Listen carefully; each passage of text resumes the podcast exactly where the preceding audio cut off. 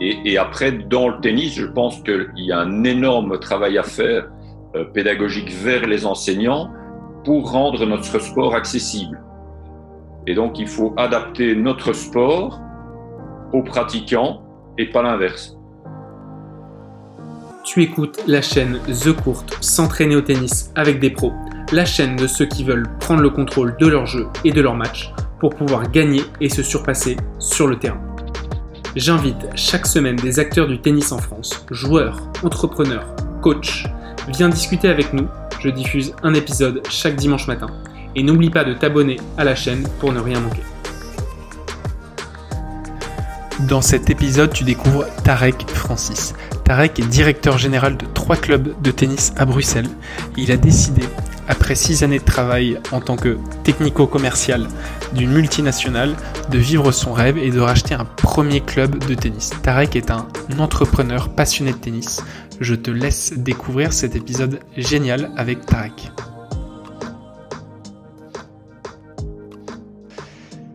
Eh bien, bonjour à nos auditeurs. Je suis très content d'avoir euh, Tarek sur le podcast The Court, s'entraîner au tennis avec des pros. Euh, Tarek, tu m'as été recommandé par Sébastien Oursuri-Garay euh, du tennis club de Azur à Agnières, qui est passé sur le podcast il y a quelques mois. On a pu échanger quelques minutes récemment au téléphone et je suis très curieux et j'ai hâte de cette discussion avec toi. En deux mots, tu es un entrepreneur qui a décidé d'agir dans le tennis j'ai plein de questions à te poser. Tu vas pouvoir me, répondre à tout ça. J'ai une première question à te poser pour commencer. C'est quoi ta plus belle victoire tennistique? Ça peut être terrain comme hors terrain. Ma plus belle victoire tennistique, avoir mon club. Génial. Tu peux nous en dire un peu plus? Ça veut dire quoi avoir ton club pour toi? Avoir mon club, c'est euh, j'ai racheté le club dans lequel je travaillais il y a 14 ans. D'accord. C'est un projet que tu avais depuis euh, longtemps euh, qui est arrivé comme ça? Alors, euh, je vais pas te dire que j'ai claqué les doigts et que ça s'est fait, mais j'en ai rêvé longtemps. j'avais plein d'idées que j'avais envie de développer dans le secteur du tennis, avec le frein régulier d'avoir des comités de club, des bureaux qui suivent pas forcément ce qu'un directeur sportif a envie de faire. Euh, et donc là, euh, j'ai acheté ma liberté à crédit. Magnifique ça. Euh, bah écoute Tarek, est-ce que je peux te demander de te présenter, de prendre le temps de nous dire qui tu es On a compris un petit peu de, c'est quoi le début de ce que tu fais, mais disons-nous un peu plus d'où est-ce que tu viens, qui est-ce que tu es? Alors, d'où est-ce que je viens? Presque 53 ans, né, né à Beyrouth, marié, deux enfants qui ont la trentaine. Euh, j'ai une première carrière comme technico-commercial dans une multinationale de l'informatique, dans laquelle j'ai passé euh, quelques années à développer euh, mon esprit de compétition dans, dans la vente. Euh, métier dans lequel j'ai découvert aussi ben, les outils de la PNL qui m'ont servi dans mon métier suivant également. Euh, vers 27-28 ans, j'en ai eu un peu assez de porter les costumes cravates et, de courir uniquement derrière du chiffre d'affaires et j'ai cherché euh, un, vrai sens, un nouveau sens euh, à ce que je pourrais faire du reste de mes jours. et un peu par hasard, j'ai un ami qui m'a contacté, qui m'a dit tiens, je suis dans le jus, est-ce que tu peux, t'as donné des cours quand tu étais plus jeune, est-ce que tu peux me filer un coup de main là mercredi? Là, j'ai un mono qui m'a planté, j'ai besoin de toi pendant 5 heures. J'ai écoute, j'ai rien à faire, pourquoi pas? Et donc, euh, le virus m'a pris sur un premier remplacement, un deuxième remplacement, euh, et puis bah, derrière, ça m'a plus quitté. Euh, donc, euh, j'ai vraiment trouvé euh, une vocation, une passion dans, euh, dans le partage de, de ma passion pour le tennis. Je me suis formé, j'ai fait bah, l'équivalent des BE en version belge. Euh, j'ai pas mal voyagé aussi. J'ai été voir aux États-Unis comment on enseignait. J'ai été voir en Espagne comment on enseignait. En Italie. J'ai été voir en France aussi. Euh, et j'ai euh, eu une picouse en France qui a été bien sympa. En 97, j'ai euh, rencontré un monsieur que tu n'as peut-être pas connu, Jean-Claude Marchon, qui a été le monsieur mini-tennis pour la Fédération française de tennis qui m'a donné un énorme virus mini tennis. donc j'ai j'ai surkiffé démarrer avec une pédagogie où on était très centré sur l'enfant. et puis ça m'a plus quitté. Donc on a développé un, un projet d'école de tennis en se, se, basant uniquement sur des enfants de, de 4 à 10 ans qui avaient jamais joué. C'est comme ça que mon projet euh, pédagogique a commencé. Là, c'est à peu près, es à peu près à quel âge à ce moment-là de ta carrière? Euh, Écoute, euh, j'avais deux ans de plus, donc la petite trentaine. Ok. Donc au final, tu n'as pas tenu hyper longtemps dans ce poste technico-commercial de multinationale? Écoute, j'ai fait six ans, ça m'a suffi. Ok. Voilà, ça m'a suffi. Euh, J'atteignais ou je dépassais euh, les objectifs qu'on me fixait. Euh, courir derrière euh, du chiffre et rien que du chiffre, ça ça avait pas de sens. Fallait que je trouve un sens. Et je l'ai trouvé euh, ou retrouvé vu que la petite balle jaune, j'ai commencé à 10 ans. je l'ai retrouvé avec la balle jaune et ben là, ça fait un moment que ça dure. Donc toi, euh, entre tes 10 et 20 ans, tu avais continué d'être un joueur de tennis, tu faisais des tournois, tu étais plutôt proche de ce milieu-là ou tu en es quand même, tu disais tu, jouais assez tôt? Est-ce qu'à un moment donné, peut-être pour les études aussi, avant de travailler, tu avais un peu arrêté le tennis, tu en étais sorti ou tu as toujours été très proche? Alors j'ai toujours été très proche comme joueur euh, loisir, donc euh, mon meilleur classement en classement français, ça devait être 15-15 ans. Euh, mais j'ai toujours adoré ça. Et, euh, et, je pense le fait d'avoir fait autre chose, ça m'a, ça m'a et ça me donne encore euh, beaucoup de fraîcheur tant sur la partie enseignement que sur la partie entreprendre dans le secteur du tennis. Et donc, tu commences à donner ton, tes premiers cours en remplaçant et tu dis que tu as, le virus. Ça veut dire quoi? Qu'est-ce que tu ressens à ce moment-là? C'est quoi ce qui te, et c'est quoi ce qui t'anime sur les premiers cours de tennis que tu donnes Et euh, est-ce que tu te dis tout de suite, bah voilà, j'ai envie de faire ça à plein temps, ça m'intéresse Et à quel moment euh, tu reprends aussi peut-être la casquette euh, homme d'affaires et tu te dis, tu commences à voir certains problèmes dans le tennis et tu te dis, bah peut-être avec ce que j'ai appris, mon expérience, je vais pouvoir commencer à régler des problèmes et proposer des solutions? Alors, la, la, première, à ta première question, euh, je pense qu'il a fallu deux mercredis pour me décider. Ouais. Euh, Qu'est-ce qui m'a plu? C'est euh, le partage. Le partage, donner envie, donner envie de revenir sur la séance suivante, voir des gosses avec la banane. Voilà, ça, ça a été vraiment. je me suis senti à ma place sur le terrain et, euh, et partager cette passion, euh, donner des billes euh, pour qu'ils s'amusent d'abord, qu'ils aient envie de continuer et qu'ils progressent. Ça, c'est venu, je dis, en deux séances, c'était fait. Une espèce de, de, révélation, j'ai envie de dire. Est-ce que tu, tu, as aussi un public adulte à ce moment-là ou c'est vraiment des remplacements sur le, le, les jeunes mini-tennis? Alors pour te pour te situer, ce qui devait être euh, que quelques remplacements euh, sporadiques, euh, au bout de trois mois, j'étais plus de 50 heures par semaine sur le terrain. Et donc j'avais tous les publics de de la petite Camille 5 ans au, mini tennis jusque aux adultes compétitions à 7 heures du matin qui voulaient un indice. Ok, et donc là, tu disais, tu n'avais pas encore le diplôme à ce moment-là, c'est ça au tout début? Euh, Donc j'avais déjà, euh, alors c'est l'équivalent de l'AMT, euh, ça j'avais déjà, et par la suite, j'ai poursuivi ma formation dans l'année. Ok, comment s'est passée l'année de la formation pour toi?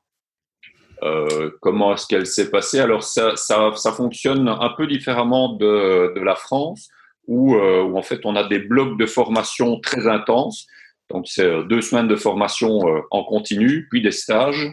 Euh, et puis, on, on, reste en contact avec, avec le travail du terrain aussi. Et donc, je, je, dirais que le, le, contenu de la formation a été très enrichissant. la forme de la formation était un peu en décalage avec le concept de jeu. Hmm, je comprends. Euh, qu'est-ce que tu entends par concept de jeu? C'est le fait d'être sur le terrain un peu? Alors, c'est le fait de. Pour moi, la formation, elle était euh, très euh, technico-technique, où effectivement, c'est intéressant en tant qu'enseignant de connaître l'envers du décor. cet envers du décor est souvent pas adapté à la réalité d'un club. Donc on apprend beaucoup de choses, mais dans les faits, quand on va sur le terrain, on te donne pas forcément des billes pour aller sur le terrain. Hmm. Je comprends. Euh, personnellement, j'ai ressenti ça aussi euh, l'année où j'ai passé le diplôme. Et je pense aussi que c'est peut-être à ce moment-là que ma casquette euh, entrepreneur s'est mise en marche. C'est-à-dire que je, voyais plein de problèmes à la vie de l'école de tennis, que ce soit d'un point de vue business ou même d'un point de vue terrain. Et, euh, et j'avais qu'une envie, c'était de prendre une feuille blanche et de noter les problèmes et essayer de trouver des potentielles solutions. Malheureusement, il y a, euh, on rejoint aussi euh, la vie de, de le sujet du salariat, de la liberté, et tu te rends compte que bah, si c'est pas toi le décideur, euh, tu peux pas vraiment agir puisqu'il y a un décideur qui prend les décisions qu'il a envie de prendre. Euh, comment toi, tu commences à voir des potentiels problèmes dans les clubs ou sur le terrain? Et comment tu te dis, euh, bah ok, peut-être avec l'expérience que j'ai eue de ces dernières années, euh, je vais pouvoir moi-même euh, monter des projets. Est-ce qu'à ce, moment-là, tu as déjà ton, fameux rêve en tête qui est de, racheter un club Comment se passent les premières années dans ta tête? Alors les, premières années, donc le club dans lequel je travaillais, l'école de tennis fonctionnait très bien, malgré le fait que je voyais une quantité de dysfonctionnements conséquents. Et donc euh, là, je me suis dit, tiens, il y a peut-être quelque chose à faire effectivement dans le monde du tennis, euh, amener euh, une vision un peu différente, amener plus de professionnalisme dans l'activité, dans, dans la façon de, de la présenter, de l'amener de l'amener à l'élève, aux parents et ainsi de suite. Et, et, donc là, je me suis en fait, j'ai fait un petit écart euh, j'ai travaillé un an et demi, deux ans dans ce club. Euh, à l'époque, euh, je n'avais plus vraiment d'attache en Belgique et je suis parti pendant euh, six mois développer euh, des écoles de tennis dans mon pays d'origine, le Liban. Ok, à Beyrouth? À Beyrouth, tout à fait. C'est quoi la différence des clubs là-bas? bah, La différence des clubs, c'est que c'est que des clubs privés. Euh, et donc, euh, arriver avec euh, une casquette entrepreneuriale, avec un projet clé en main, avec de l'innovation qui va donner de la valeur ajoutée aux, aux, aux, propriétaires des clubs, ça leur plaisait beaucoup. le niveau des enseignants était particulièrement faible. Donc, on a aussi amené des programmes de formation pour les enseignants. le fait est que je suis né au Liban, euh, que j'ai fait mes six premières semaines, puis quelques vacances, euh, mais mon port d'attache. Euh, quelques mots que je ne te traduirai pas, mais c'est à peu près tout. Euh, et donc, euh, après six mois, j'ai laissé le projet à mon associé, je suis revenu en Belgique, et c'est là où très clairement, en rentrant, j'ai dit bon, là, c'est hors de question que je retourne dans un club pour faire ce que je faisais. Il faut que je trouve un point d'attache où développer mon projet. Et, euh, et, derrière ça, euh, je dirais, est-ce qu'il y a du hasard dans la vie euh, Je suis arrivé dans un club où il restait le propriétaire du club, il y avait plus de membres, plus d'élèves. Je me suis dit ça, ça, va être le paradis. Et donc, ben, j'ai commencé comme premier moniteur, directeur sportif du club dans lequel je suis aujourd'hui. C'est toujours le même. Du coup, comment il s'appelle ce club? Le Roseau. D'accord. Il, il, est à Bruxelles? Il est dans le sud de Bruxelles. Ok. Donc à ce moment-là, toi, tu arrives dans ce club qui est pas trop en forme, si je comprends. Il s'y passe plus grand-chose. Mhm. Et tu te dis, comment, comment est-ce que tu mets le train en marche pour te dire, bah, je vais en faire un club avec un projet, euh, une réalité, euh, définir des objectifs, monter une école de tennis, faire en sorte que les gens progressent, faire en sorte que les gens soient contents. Comment tu, comment tu prends tous ces petits problèmes pour en faire un, un beau projet? Alors, euh, je les prends pas tous en même temps. Le premier projet, c'était de développer euh, de l'enseignement à partir du mini-tennis. Donc, ben, j'ai fait de la, promo basique. À l'époque, on n'était pas encore sur faire full site internet et ainsi de suite. Donc, j'ai fait de la promo en allant dans les établissements scolaires, en proposant des journées d'animation dans les établissements scolaires, en faisant venir des enfants d'établissements scolaires au club. Euh, et puis, on a lancé nos premiers stages où je me rappelle très bien, le premier stage, j'avais 13 enfants euh, inscrits au stage avec euh, moi et un assistant. C'était bien 13 Alors écoute, est-ce que c'était bien? En tout cas, c'était euphorique parce que le stage a pu avoir lieu. Donc ça, c'était très gai. Pour te situer aujourd'hui, une semaine de stage, on va dire hors Covid, on fait euh, plus ou moins 150 à 200 enfants par semaine. Donc c'était un début. Voilà, c'était un début, un bon début. Euh, et puis, euh, ben, la seule chose que j'ai faite, en fait, c'était me rendre très disponible pour tous les problèmes que le club pouvait rencontrer. Et puis, ça c'est le projet s'est construit petit à petit avec, avec essentiellement de la passion, de l'énergie, et, derrière répondre euh, aux attentes des gens qui poussaient la porte et bien s'occuper d'eux. Noté. Euh, donc là, tu effectivement, tu as, ta méthodologie pour répondre au premier problème. Euh, tu attaques ce problème, tu commences à avoir des premiers résultats. donc c'est un, projet qui peut qui qui fonctionne bien. Comment est-ce que tu passes sur un deuxième projet? Est-ce que tu as des projets aussi qui ont qui n'ont pas fonctionné à ce moment-là? Alors, il y en a certainement qui n'ont pas fonctionné. Euh, j'ai tendance à voir toujours le verre à moitié plein. Donc, est-ce que je m'en rappelle? Je ne pense pas. Euh, j'ai eu, euh, je pense que les, les, problèmes principaux que j'ai eus sont, ont été des problèmes de recrutement.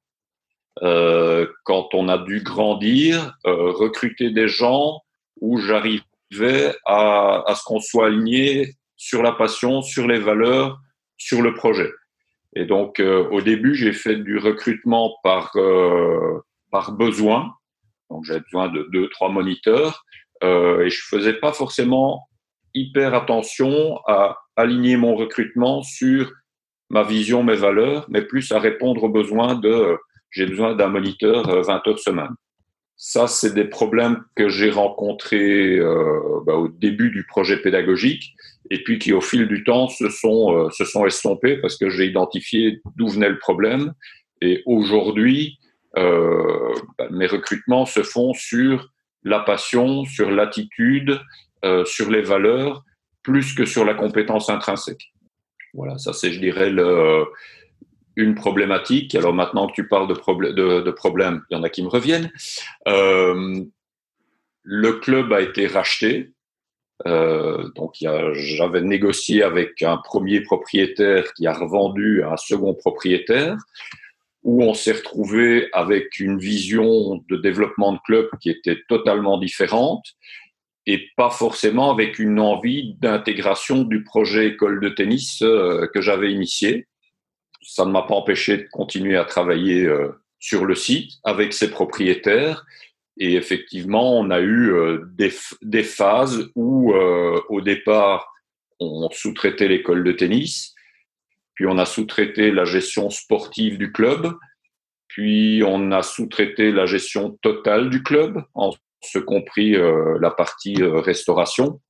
et puis, on en est finalement arrivé à se mettre autour de la table et à faire une proposition de rachat du club. Qui a fonctionné? Ah, Qui a fonctionné il y a 14 ans, oui. Donc c'est le premier club que tu rachètes à ce moment-là? C'est le premier club euh, qu'on rachète à ce moment-là, tout à fait. Quand tu dis on, ça veut dire quoi? Alors, le... c'est pour ça que quand tu me poses la question sur euh, c'est quoi la recette, entre guillemets, pour moi, il n'y a pas, il n'y a pas vraiment de recette. Il y a des rencontres, des opportunités. Euh, au départ, on devait être quatre à racheter le club avec deux personnes que je connaissais bien. Euh, L'un des deux me présente un, un Parisien rugbyman qui avait envie de se lancer dans un projet sportif que je ne connaissais absolument pas. Et au bout du compte, on s'est associé à deux. Les deux autres ne sont pas rentrés dans le projet. Et ça fait 14 ans que notre association se passe bien. Mais donc, euh, il y a une partie de hasard, de forcer la chance, de, plein de choses. Génial. Et donc, euh, vous développez ce club ensemble. Euh, la dernière fois qu'on s'est vu au téléphone, tu m'as dit que tu avais trois clubs, c'est ça? Donc, il y a ce, ce club-là, on est propriétaire du sol des murs, c'est notre base. Euh, c'est une propriété qui fait 4 hectares avec 10 terrains en été, 4 en, en hiver. Euh, on est en train de, travailler sur le développement des infrastructures ben, pour euh, rester dans l'air du temps. On devrait pouvoir rajouter des paddles, on va rajouter des couverts en plus, agrandir le bâtiment. Donc ça, c'est. Je vais euh, venir un week-end, je sens. Le bienvenu. on a une très belle terrasse, un très bon restaurant. donc ça, c'est notre base. On a repris la gestion d'un centre multi-activité dans lequel il y, a, des terrains de tennis également en 2003, euh, où là, on a, une concession de 25 ans. Et donc, on, gère de la même façon que le club dont on est propriétaire, mais on est sur un centre plus multi-activité où on a développé euh, une école de football loisir, euh, une école de judo, une école de danse, une école d'escalade, une école de gymnastique, une école de psychomotricité, un centre de préparation physique, un cabinet paramédical, un restaurant. Euh, et il se trouve à un kilomètre de l'autre club, donc en termes de gestion, c'est assez facile euh, pour les déplacements. Voilà. Ça, c'est Comment est-ce que tu fais le lien entre la gestion d'un club de tennis et la gestion d'autres activités sportives est-ce que c'est, ça se fait à peu près de la même façon ou il y a des spécificités à chaque sport? Alors le, le, modèle dans la pratique sportive, c'est sûr que le football c'est différent, mais dans le dans le modèle à la fois pédagogique et économique, on est sur le même principe qu'une école de tennis loisir, donc des enfants qui viennent sur des créneaux horaires pour faire du football loisir, euh, de l'enseignement, et puis on leur propose des tournois en interne une fois par mois mais il n'y a pas, on n'est pas rattaché à la fédération. Si je prends l'exemple euh, du football, et on reste sur euh, du recrutement de gens qui sont d'abord des pédagogues euh, dans chacune de leurs disciplines, et donc il y a il y a un esprit commun. Ben, le slogan de notre notre entité d'enseignement, c'est le plaisir d'apprendre par le jeu, et ça va se retrouver dans toutes nos pratiques sportives. Donc ça, c'est pour le deuxième club, et le troisième? Et le troisième club, euh, là, on, qu'il arrive on a la concession de l'école de tennis. Donc, euh, c'est un club avec un bureau euh, qui a fait appel à nous. Mais alors, pour la petite histoire, c'est pour ça que j'ai pas pu refuser. C'est là où j'ai commencé à jouer il y a quelques années. Euh, et donc, le club a été entièrement rénové. On est sur neuf terrains outdoor en briques, deux paddles, un mini tennis, quatre couverts euh, green set. Et donc là, on développe uniquement la partie enseignement euh, avec les mêmes fondamentaux que ceux que je t'ai déjà évoqués. Et là, on est à 4 km des deux autres clubs. Ok. Donc toi, tu as la casquette de, directeur général de, de ces trois clubs-là. Qu'est-ce que ça veut dire au quotidien? Une semaine, ça ressemble à quoi pour toi? Alors une semaine, ça ressemble à quoi? Ça ressemble aujourd'hui à, à, manager des équipes. Donc, euh, j'ai des responsables de section que je vois euh, chaque semaine, euh, valider bah, toute la planification de la semaine, du mois, du trimestre. ça, c'est un volet de, de gestionnaire. je reste encore sur le terrain. Bah, un exemple concret, hier soir, j'étais sur le terrain pour un stage adulte débutant. donc des gens qui n'ont jamais pris de raquette de leur vie.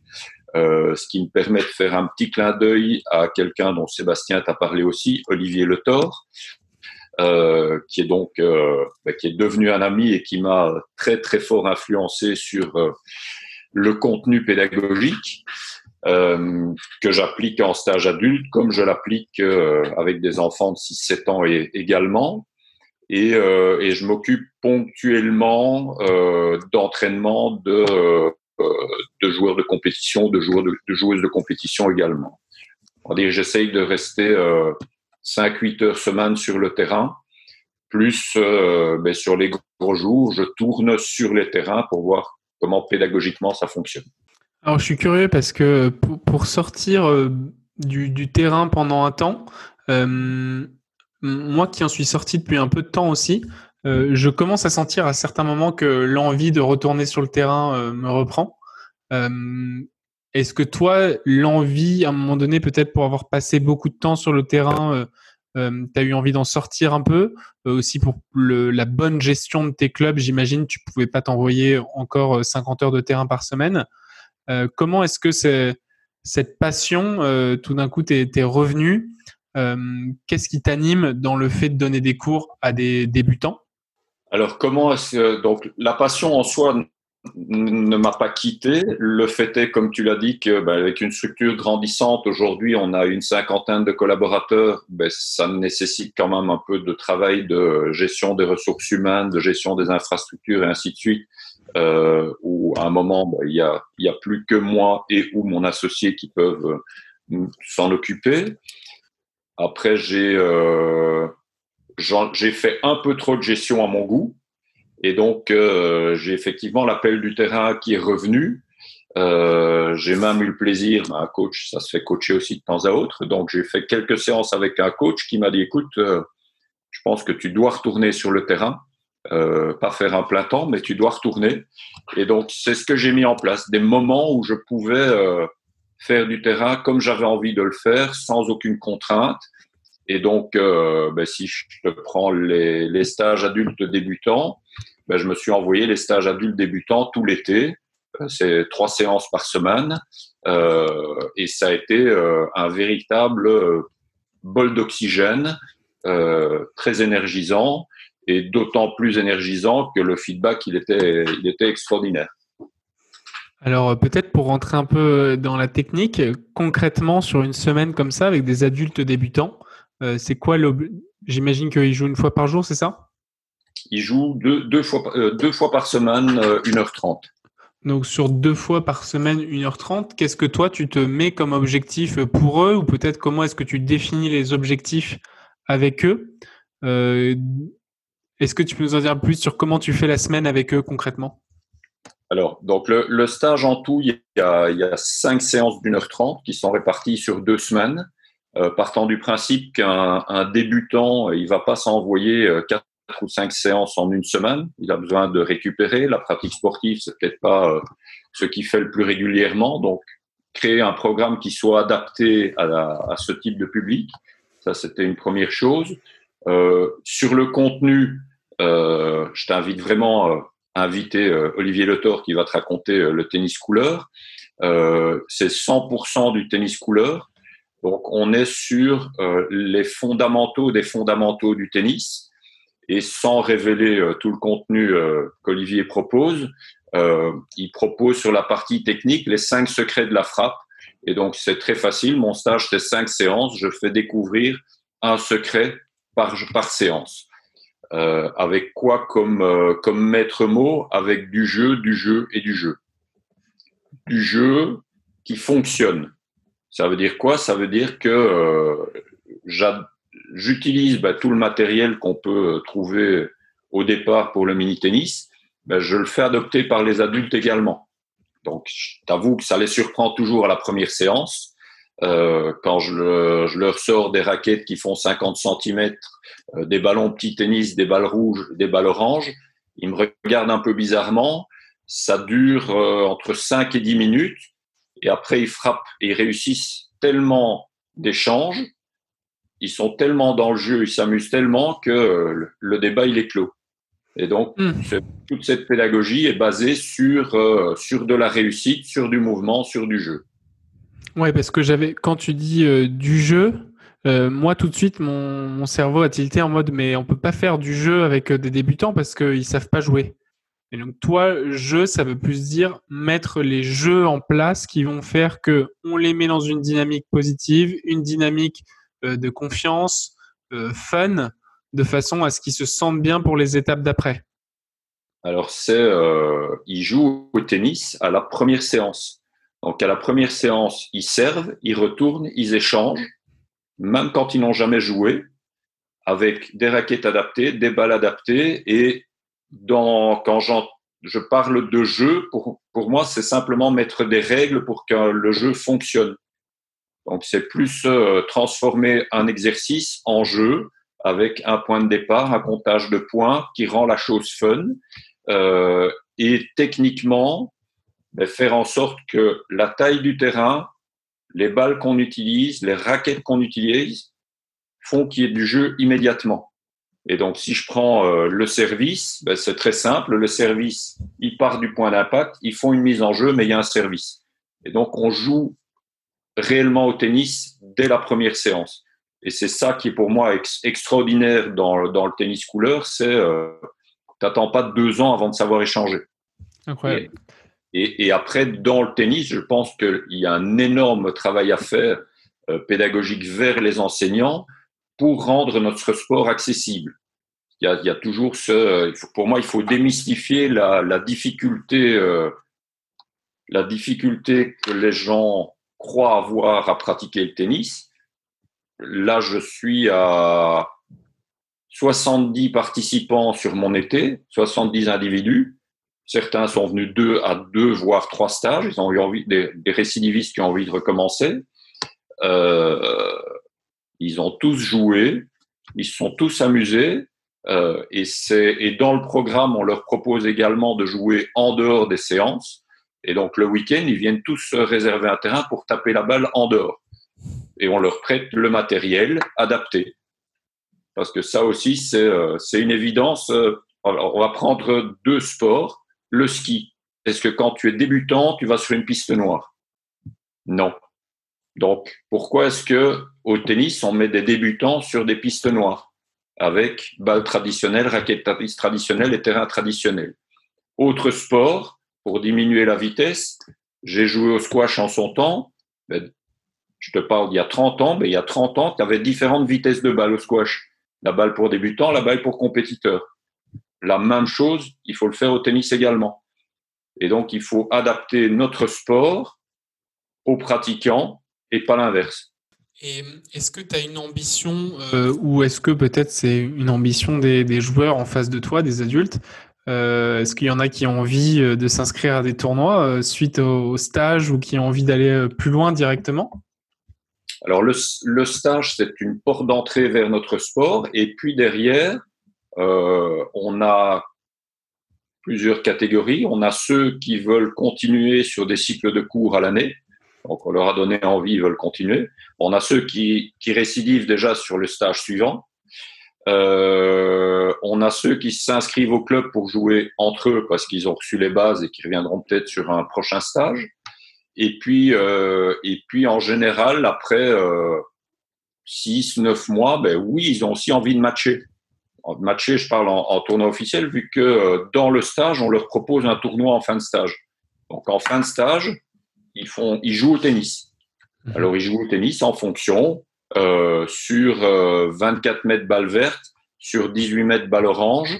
Euh, les deux formats en fin de stage, mais ça fonctionne et ça joue. Génial. La dernière fois aussi, Francis, on avait commencé à parler un peu de préparation mentale. Je suis curieux, est-ce que sur des stages comme ça, tu commences déjà à parler un peu de préparation mentale avec des adultes ou c'est plus de la préparation mentale liée peut-être à du plus haut niveau Le mental, j'essaye de ne jamais en parler.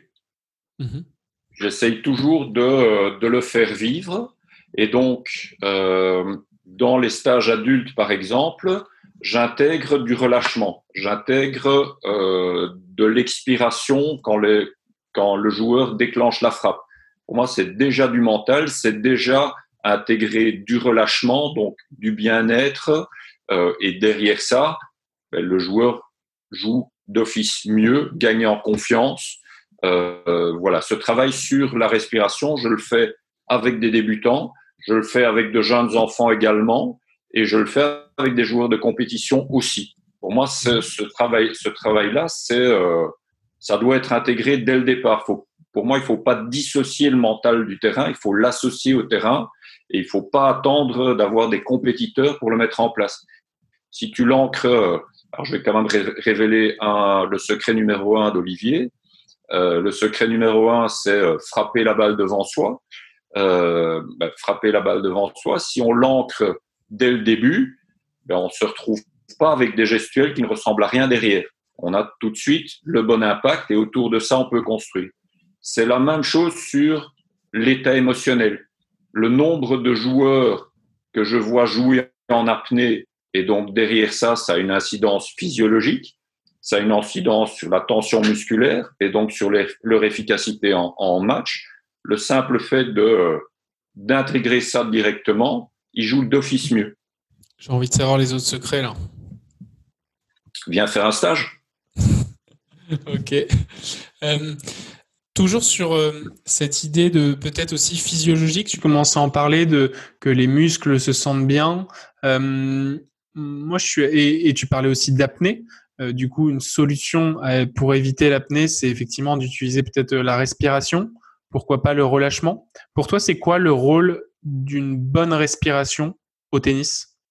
Alors euh, j'ai eu le plaisir de rencontrer un autre formateur euh, français qui s'appelle Ronan Lafay, euh, la méthode Soyez Pro. Et donc je n'avais pas rencontré que lui, j'avais aussi rencontré un formateur en Belgique, Eric Medats, sophrologue, qui travaillait beaucoup autour de ce travail de respiration. En fait, c'est très simple et il faut être très précis. Donc, le très précis, c'est quoi? Il faut apprendre aux gens à expirer complètement quand ils déclenchent la frappe. Mhm. Parce que si je dis juste à quelqu'un respire, ben, on se doute bien qu'à un moment ou un autre, le joueur respire. Sinon, euh, il faut aller chercher un défibrillateur. Donc, respirer, ça suffit pas. Par contre, si on apprend à un enfant, un joueur, à expirer complètement, ben, naturellement, qu'est-ce qui va se passer derrière? Il va inspirer complètement. Et donc, physiologiquement, ben, il va avoir quelque chose, une respiration qui va être naturelle et qui, derrière, va aussi enclencher une gestuelle qui va être beaucoup plus en harmonie avec sa frappe. Si je te dis euh, d'expirer complètement, tu vas pas garder ta raquette derrière toi. Elle va revenir naturellement vers l'avant. Et donc, ça permet d'avoir euh, un jeu beaucoup plus, euh, beaucoup plus holistique, beaucoup plus cohérent. Tu, tu, me disais aussi au téléphone, la dernière fois, tu a pour objectif de développer une structure aussi de, de haut niveau peut-être.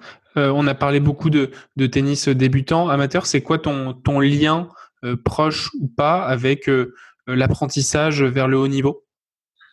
Alors, il y a plusieurs, angles possibles. je, reviens encore avec Olivier Le donc il a adapté son concept d'apprentissage pour le haut niveau également. Donc il y a un contenu de formation ça, c'était très intéressant de voir euh, ben, le fil conducteur entre euh, la petite qui a jamais joué et euh, faire une formation avec un joueur qui est à moins 30 en France. Donc, intéressant de voir tout le chemin. ça, c'est un premier élément. Deuxième élément, ben, j'ai la chance d'avoir un jeune que j'ai formé au club qui est parti sur le circuit WTA depuis 6-7 ans maintenant euh, avec des joueuses, dont une qui a été euh, au port du top 100 et il est revenu depuis deux ans au club avec sa joueuse. Et donc, on travaille à un projet euh, au niveau au féminin avec ben, une joueuse qui a intégré le, la structure hier. et progressivement, on fait grandir le projet en sachant que c'est un projet qui doit s'intégrer dans le club. Donc, c'est pas, on va pas créer une structure au niveau qui va être totalement indépendante. Elle va être associée au projet global du club, euh, comme vitrine du club d'une part, comme modèle pour euh, les plus jeunes. Euh, et donc, euh, ben, on a un contrat moral avec les joueuses aussi pour qu'elles s'impliquent euh, dans des animations avec les plus jeunes et qu'elles viennent taper la balle avec les plus jeunes aussi. Très bien. Voilà, très résumé. Et puis on s'est dit, on, s'est dit aussi sur euh, l'infrastructure en tant que telle. Si on prend les trois sites, euh, en été on a 30 terrains, en hiver on a 10 terrains, euh, 6 terres, 4 green sets. On a un centre de préparation physique euh, qui est fait pour le haut niveau et on a un cabinet paramédical. Donc on a toutes les infras pour développer quelque chose sur le haut niveau également. C'est quoi du coup les, besoins peut-être que vous avez ou les manques aujourd'hui de qu'est-ce qu'il vous faut pour, euh, pour développer ce projet? Alors un peu de temps. Ouais. Euh, et les, les, bonnes personnes à impliquer dans le projet. Donc aujourd'hui, on a, on a deux coachs. Donc le, le coach dont je t'ai parlé, plus un jeune français qui a rejoint euh, l'équipe il y a un an. Euh, on a un, un, préparateur physique. Voilà, on fait grandir l'équipe petit à petit en sachant que on, on veut rester sur une petite structure qualitative. C'est quoi les risques d'une grosse C'est quoi les risques d'une grosse structure? Alors de ce que j'en connais du haut niveau, on va pas au haut niveau avec une grosse structure. Il faut il faut rester euh, rester petit, faire du qualitatif. Ça demande beaucoup euh, d'individualisation et donc euh, c'est pas dans c'est pas dans nos objectifs de faire euh, une usine de, où il y a beaucoup de monde. Euh, on a pour ambition de faire un beau projet. Ok, donc ça c'est le projet euh, qu'on pourrait appeler haut niveau. Euh, est-ce que tu as aussi d'autres projets? Est-ce qu'on a aussi d'autres projets? Écoute, euh, on, a, on a des projets d'infrastructure, je t'en ai un tout petit peu parlé. On va attendre d'obtenir tous les permis et les financements pour pouvoir les annoncer officiellement. Mais donc, clairement, faire grandir l'infrastructure en sachant que euh, on faisait encore la remarque euh, hier, euh, on est un club où il y a beaucoup de vie, il y a beaucoup de gens qui jouent au tennis et que c'est malheureusement de plus en plus rare dans le secteur du tennis, dans les clubs de tennis. Et donc, ben, on a pour ambition d'être un modèle dynamisant dans notre secteur. Voilà, c'est déjà pas mal. J'ai un dernier sujet je voulais prendre quelques minutes pour discuter avec toi. Euh, j'avais, je t'avais entendu aussi parler de PNL. Euh, mhm. C'est quoi euh, concrètement pour toi la PNL appliquée au milieu du tennis? Alors là, on a encore rendez-vous dimanche sur un autre podcast sur le sujet. Euh, la, PNL, j'aime beaucoup euh, tout ce qui est euh, tout ce qui est présupposé lié à la PNL. Je vais te donner un exemple très concret.